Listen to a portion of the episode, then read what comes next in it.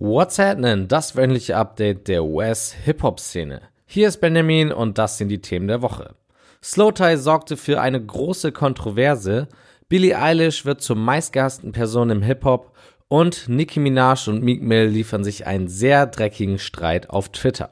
Was ist passiert? Das erzähle ich euch jetzt. Also, what's happening?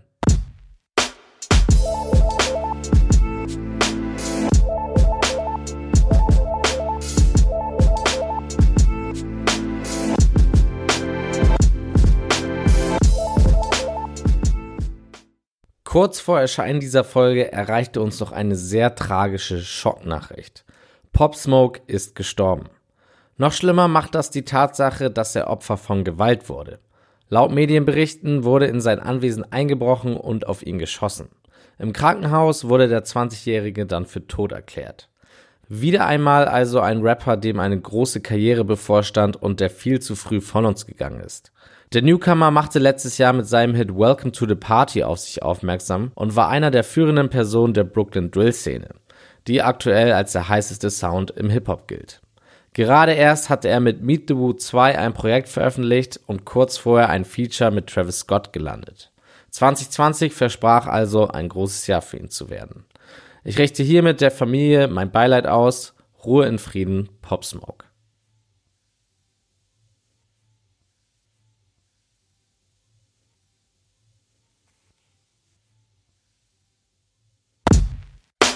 Erst vor kurzem sind sich Meek Mill und Nicki Minaj in einem Klamottenladen über den Weg gelaufen und es gab einen lautstarken Streit zwischen den beiden und Nickis neuen Ehemann. Die Situation eskalierte hier nicht, zumindest bis jetzt, denn Meek kam auf die Idee, ein Bild auf Instagram zu liken, auf dem sich über Nickis neuen Freund lustig gemacht wird. Nicki, Meeks Ex, für alle, die es nicht wissen, sieht den Like und legt auf Twitter direkt los. Meek sei besessen von der Queen und redet andauernd über ihren neuen Freund. Dann wurde aber ganz schnell eine Linie von ihr überschritten, als sie Meek vorwarf, dass er Frauen schlägt. Das war dann auch der Punkt, an dem Meek reagierte und diese Anschuldigung als Lügen bezeichnete und zurückschlug, indem er meinte, dass Nicki nur sowas erzählt, um seine Karriere zu schaden. Aber auch er setzte zum Tiefschlag an, indem er Nickis Bruder erwähnte, der aktuell wegen Vergewaltigung einer Minderjährigen im Gefängnis sitzt. Meek meinte, dass Nikki von der Vergewaltigung wusste und nichts dagegen getan hatte. Von da an ging es hin und her zwischen den beiden und es wurde nicht besser. Das Ganze spielte sich übrigens auf Social Media ab, also für jedermann sichtbar. Weiter möchte ich an dieser Stelle aber auch nicht auf diese Auseinandersetzung eingehen, denn was wahr und was falsch ist von diesen gegenseitigen Anschuldigungen, werden wir wahrscheinlich eh nicht erfahren, wenn es nicht die jeweiligen Gerichtsverfahren gibt. Vielmehr habe ich das Gefühl, dass dieser Online-Beef ein wenig von Nicki initiiert wurde, denn wenig später nutzte sie diese Aufmerksamkeit, um eine neue Single zu droppen und die Kampagne für ihr neues Album zu beginnen. Den Ruhestand, den sie zwischenzeitlich angekündigt hatte, bezeichnete sie als eine von diesen Phasen, in denen sie nicht hätte tweeten dürfen. Selbiges sagt sie übrigens jetzt auch über den eben beschriebenen Beef mit Meek. Na gut, hoffen wir mal, dass sie mit einem guten Album um die Ecke kommt, damit man ihr diese immer wieder passierenden medialen Aussetzer, Shoutout an dieser Stelle an Travis Scotts Tochter, verzeihen kann. Und auf einmal war die Popsängerin Billie Eilish die wichtigste Person im Hip-Hop-Kosmos. Wieso? Weil sie in meinem Interview einfach mal das gesamte Genre disste, als es um die Echtheit von Songlyrics ging. Frei übersetzt sagte sie, es gibt einen Unterschied zwischen in Songs zu lügen und Geschichten zu schreiben. Es gibt so viele Songs, in denen Leute einfach nur lügen. Vor allem im Rap gibt es das aktuell sehr viel. Es wird über Waffen und Frauen gerappt und ich denke mir nur so, du hast weder Waffen noch Frauen. Kurz nach Erscheinen dieses Interviews war klar, dass es auch schon direkt trendete. Zwar sagte niemand, dass sie Unrecht hat, denn wenn wir ehrlich sind, wird oftmals in unserem Genre übertrieben, aber vor allem Hip-Hop-Fans waren empört darüber, dass Billy so etwas sagt, obwohl sie kein Teil des Genres ist und obwohl sie viele Freunde in der Szene hat. An dieser Stelle möchte ich aber allen, die Billie Eilish jetzt hassen, die Reaktion von Rap-Legende Styles P ans Herz legen.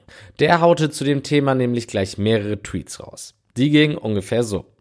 Wer ist Billie Eilish, dass wir so viel Wert darauf legen, was sie denkt? Sie hat zwar irgendwie recht, aber sie gehört nicht zu unserer Culture. Jeder, auch Rapper, kann in seinen Texten sagen, was auch immer er will. Fast alle Rapper lügen und wenn du das nicht magst, dann hörst dir nicht an. Für mich ein ziemlich plausibler Ansatz von Styles P. Er gab daraufhin sogar zu, dass er selbst auch in Songs gelogen hat und er deswegen jetzt reich ist. Also, so what?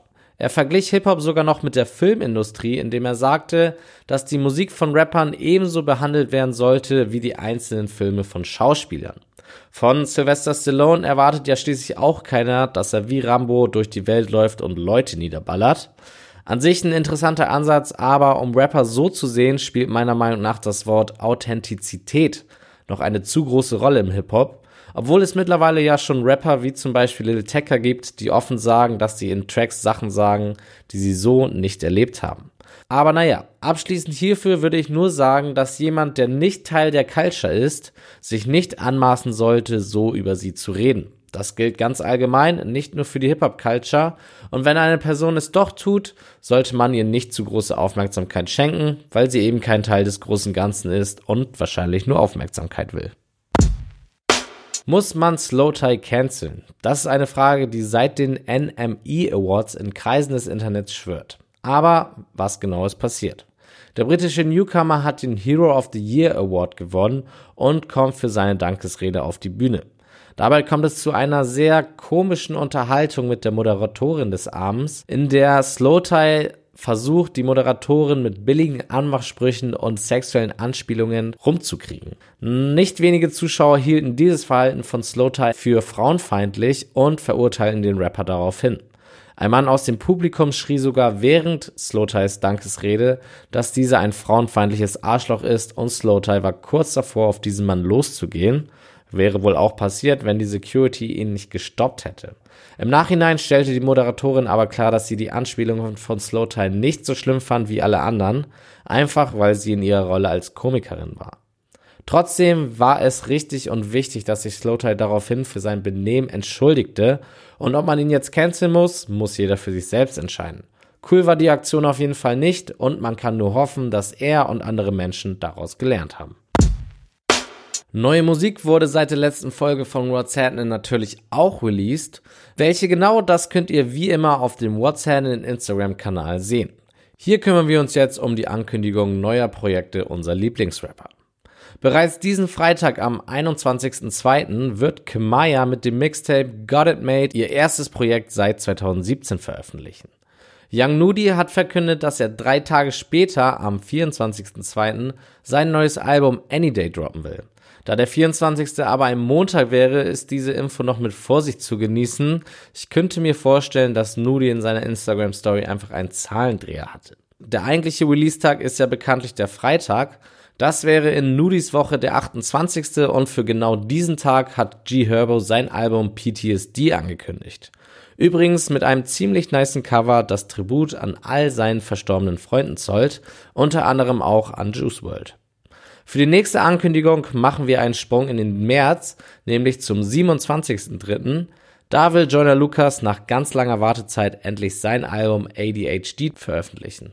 Und eine Ankündigung habe ich noch für euch, allerdings geht es hier nicht um Musik. Am 13. Oktober diesen Jahres wird die erste Biografie über Kendrick Lamar erscheinen. The Butterfly Effect, How Kendrick Lamar Ignited the Soul of Black America wird das Buch heißen und das werde ich mir auf jeden Fall gönnen. Newsflash. Direkt zum Anfang muss ich erstmal etwas aus der letzten Folge richtigstellen. Da habe ich über Tyler the Creators Grammy-Rede gesprochen, in der er das Wort Urban, das für ihn mehr oder weniger das neue N-Wort ist, kritisiert hat. Darauf hatte ich dann gesagt, dass ich das Wort jetzt nicht mehr benutzen will. Eigentlich hätte ich aber sagen müssen, dass ich es vorsichtiger benutzen muss. An sich ist Urban ja kein schlechtes Wort. Schlecht ist es nur, wenn man etwas als Urban labelt, obwohl es das gar nicht ist. Tyler hat auf Igor keine Urban Musik gemacht, sondern Pop. Und genau so hätte es auch bewertet werden sollen. Laut Tyler hat man nicht auf seine Musik geachtet, sondern auf seine Hautfarbe und ihn deswegen in die Urban-Kategorie gesteckt, was natürlich nicht korrekt ist. Deswegen ist das Wort Urban an sich weiterhin okay nur sollte man es anhand der Musik zuordnen und nicht jede Person of Color, die Musik macht, in die Urban-Kategorie stecken. A Boogie with the Hoodie hat an Valentinstag mit Artist 2.0 ein wirklich richtig gutes Album gedroppt. Wer es noch nicht gehört hat, sollte das unbedingt tun. Das alles ging aber nicht ohne eine kleine Kontroverse vonstatten. Kurz vor Release twitterte A Boogie nämlich, dass er bald anfängt, Leute zu verklagen, wenn sie weiter versuchen, seinen Musikstil zu kopieren. Wegen diesen Leuten wird Musik langweilig, meinte A Boogie, ohne dabei jemanden direkt anzusprechen. Trotzdem sagten viele, dass er damit nur eine Person gemeint haben kann, und zwar Little TJ. TJ wird schon lange nachgesagt, der neue A Boogie zu sein, und obwohl er nicht namentlich erwähnt wurde, reagierte TJ auch auf A Boogies Tweet. Er sei jetzt einfach an der Reihe und wenn jemand ein Problem damit hat, soll er zur Seite gehen und TJ beim Siegen zuschauen. Mal schauen, ob da auch in Zukunft ein paar Disses ausgetauscht werden. Mal wieder ein Update aus dem Gefängnis zu Kodak Black und diesmal geht es sogar um Musik. Kodak hat nämlich angekündigt, dass er sein neues Album releasen wird, wenn seine neue Single Because of You, die am Valentinstag droppte, vor seinem Geburtstag den Platinum-Status erreicht. Das heißt, dass der Song sich bis zum 11.06. diesen Jahres eine Million Mal verkauft haben müsste. Mal schauen, ob das passiert. Nebenbei gab Kodaks Anwalt auch ein Update zu seiner Inhaftierung. Kodak wurde bei seiner Verhandlung fälschlicherweise als Schwerverbrecher eingestuft, was so laut dem Anwalt nicht stimmt. Wenn der Anwalt jetzt nachweisen kann, dass das ein Fehler der Justiz war, so könnte Kodak schon nächstes Jahr wieder auf freiem Fuße sein. Ähnlich könnte es übrigens auch bei YNW Melly laufen, der aktuell hinter Gittern sitzt, weil ihm vorgeworfen wird, zwei Menschen umgebracht zu haben. Das Update gab sein ehemaliger Anwalt, der jetzt zwar durch einen neuen Anwalt ausgetauscht wurde, sich aber sicher ist, dass Melly freigesprochen wird.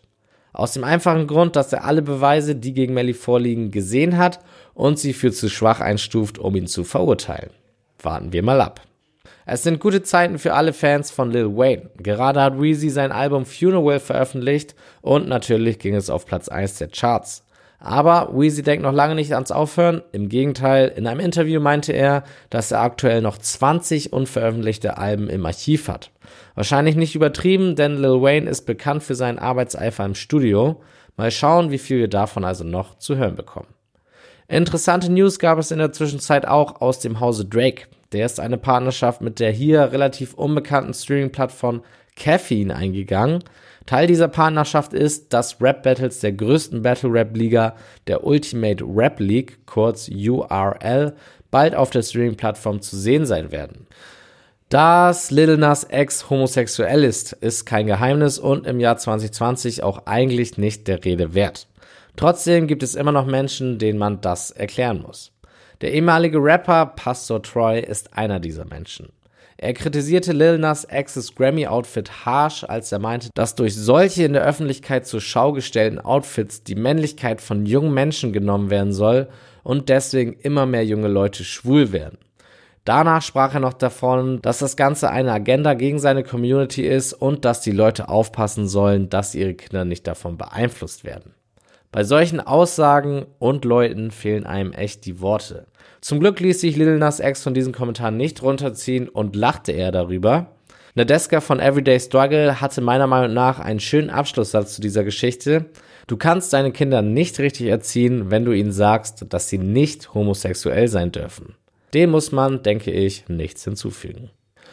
In der letzten Folge habe ich Diddy noch sehr positiv hervorgehoben, weil er bei den Grammys trotz Gewinn eines Grammys die Awards harsh kritisiert hat und meinte, dass die Hip-Hop und vor allem People of Color in der Szene mehr respektieren müssen. Jetzt, ein paar Tage später, können ihn diese Worte teuer zu stehen bekommen. Denn Rap-Legende Mace hat Diddy für genau diese Worte als Heuchler bezeichnet. Der Grund, Diddy besitzt immer noch die Publishing-Rechte an Songs, die Mace vor 24 Jahren gemacht hat. Damals hatte Didi sie Mace für 20.000 Dollar abgekauft und erst kürzlich wollte Mace sie für circa 2 Millionen zurückkaufen. Didi lehnt das aber ab mit der Begründung, dass ein Europäer mehr bietet. Und diese Worte passen natürlich so gar nicht zu Didis Grammy-Rede. Klar kann man argumentieren, dass Business Business ist und dass Mace den Vertrag damals nicht hätte unterschreiben müssen. An dieser Stelle ein Appell an junge Künstler. Passt auf, was ihr unterschreibt und lasst euch nicht von einem Haufen Geld beeindrucken. Aber wie gesagt, bei der Grammy-Rede hat Didi davon geredet, dass den Künstlern wieder mehr Respekt gezeigt werden muss und dass sie die Kontrolle wieder übernehmen müssen. Und so sollte er dann jetzt auch handeln und mit gutem Beispiel vorangehen und ein Zeichen setzen.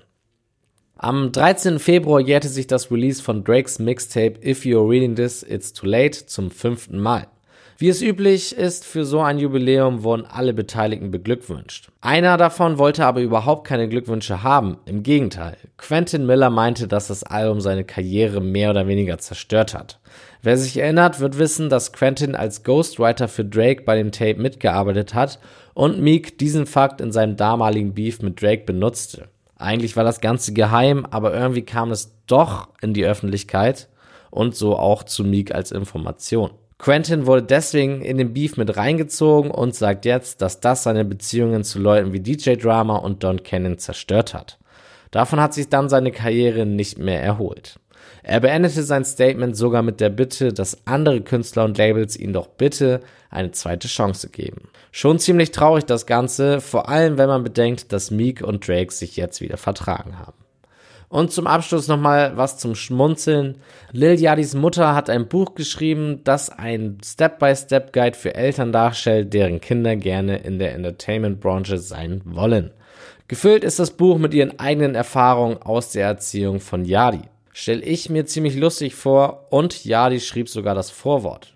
Für alle Zuhörer mit Kindern, die Rapper werden wollen, Raising a Rapper heißt das Buch.